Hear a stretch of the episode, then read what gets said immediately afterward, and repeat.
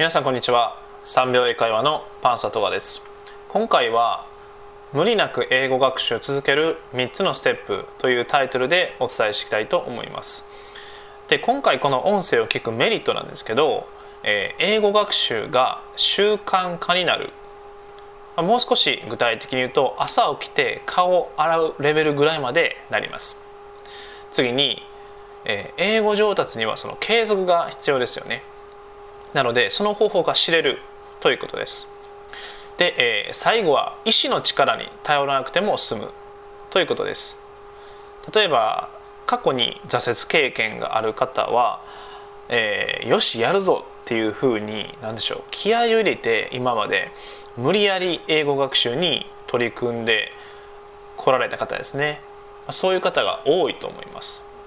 ですが今回のえー、この音声を聞いていただくことによって意志の力に頼らなくてももう習慣化になっていますので必要最小限に、えー、意志の力を抑えられるということになります。なので、えー、ぜひ最後まで聞いていただければなと思います。でまずこの3つのステップの最初ですね。1番目お伝えしていきたいと思います。それはどんなに体調が悪くてもできるハードルから始めるということです。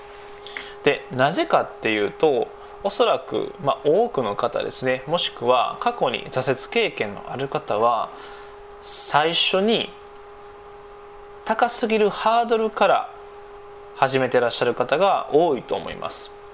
例えば1日1時間から始めようとか1日2時間からやってやるぞというふうに、えー、もうかなり高いハードルから始めておられる方が多いと思います。であの最初の時ってやる気にも満ち溢れていますしもうよしやってやるぞっていう気持ちが高いですので1日2時間ぐらいできるっていうふうにあの錯覚してしまいます。ですがいざやり始めて1週間ならまだ続いてる方だと思います。ですが2週間3週間そして1ヶ月ってなってくると今日はちょっと1時間でいいかなとかもうちょっと減らして45分30分10分とだんだん英語学習時間が短くなっていってます。で短くなっていってるっていうことは何でしょう？印象としてはできてないっていうふうに焦点が当たると思います。で気がつけばやってないっていうことはあるのではないでしょうか。で、えー、最終的に挫折をしてしまうと。で、えー、この反対ですね最初にお伝えしましたようにどんなに体調が悪くてもできるハードルから始めるでここからスタートして徐々に徐々にハードルを上げていきます。例えば英語の本を開く。それで終わりとか、まあ、あとは、えー、単語を1個だけ覚えるとか、まあ、もしくは今回この3秒英会話のポッドキャストですね。これを、えー、1つだけ聞いて終わるとか。もうそれだけでも全然構いません。なのでどんなに体調が悪くてもできるハードルから始める。でその小さなやつですね、えー、ハードルから徐々に上げていっていただくことによって自信がついてきますしえー、っとまあ後でお伝えするんですけどその結果より行動をですね重視していきます。でそれをすることによって徐々に徐々に、えー、英語があなたの生活の一部になっていきます。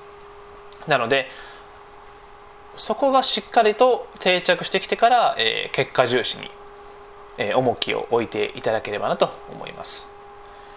で2番目なんですけど禁止表現を使ってルールを作る。例えば公園ですねのベンチに、まあ、ペンキ塗りたてとか書いてあったらなぜだかこう触りたくなりませんか？でその表現をあの利用して例えば今日は1日10分以上を英語の勉強をしないというふうに禁止ルールを作ります。そしてそのルールはちゃんと守ります。ということは10分以上はできないんだっていうふうになります。ということは早くなんでしょう気持ち的には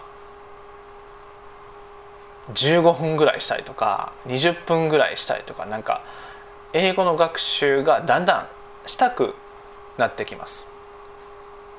ということはそれはすごく何でしょう英語学習を習慣化させることにおいて、えー、とてもいい流れを作ることができます。なので禁止表現を使ってルールを作る。もう今日は1日10分以上英語学習は禁止と。はい。この表現をぜひ使っていただいて、えー、無理なく英語学習を続けることですね。これを目指していただけたらなと思います。で、えー、最後3つ目ですね。結果重視より行動重視を優先する。これなぜかっていうとあの英語学習ってやっぱり長期間必要ですし長期間かかります。で結果重視ですね。例えば3ヶ月でペラペラとか、まあ、そういう歌い文句がいろいろあるんですけれどもあのもうよっぽどしないとペラペラにはなれないです。その3ヶ月という短い期間で。でもしできたとしても1日あたりですね英語に費やす時間がとてつもなく長くなります。例えば7時間とか8時間とかしんどいですよね。やっぱり他にもその仕事とか勉強とか、えー、ありますし英語にそれだけの時間を割くことは現実的に難しいと思います。なのでまずはその行動重視ですね、えー、を優先していただいてで行動重視が習慣化になってきたらあの結果も少しずつ出てくるようになります。うん、で理想は1年後に変化が出てきたらいいかなぐらいがちょうどいいと思います。あの僕の経験上やっぱりどうしても時間がかかります。うんで時間がかかるのでやっぱり毎日のコツコツがすごく重要だと感じています。なので、えー、結果重視より行動重視を優先してまずは、えー、英語学習を、まあ、1日24時間のうち、えー、たとえ10分からでもいいので自然にできるようになっていただければなと思います。はい。なので、えー、この無理なく英語学習を続ける3つのステップですね。まとめると1番目。どんなに体調が悪くてもできるハードルから始める。2つ目禁止表現を使ってルールを作る。で最後3つ目ですね結果重視より行動重視を優先する。この3つを、えー、しっかりと、えー、守っていただいて無理なく英語学習を続けていただければなと思います。ということで、えー、今回は以上になります。それでは最後までお聴きいただいてありがとうございました So, see you next time. Bye bye.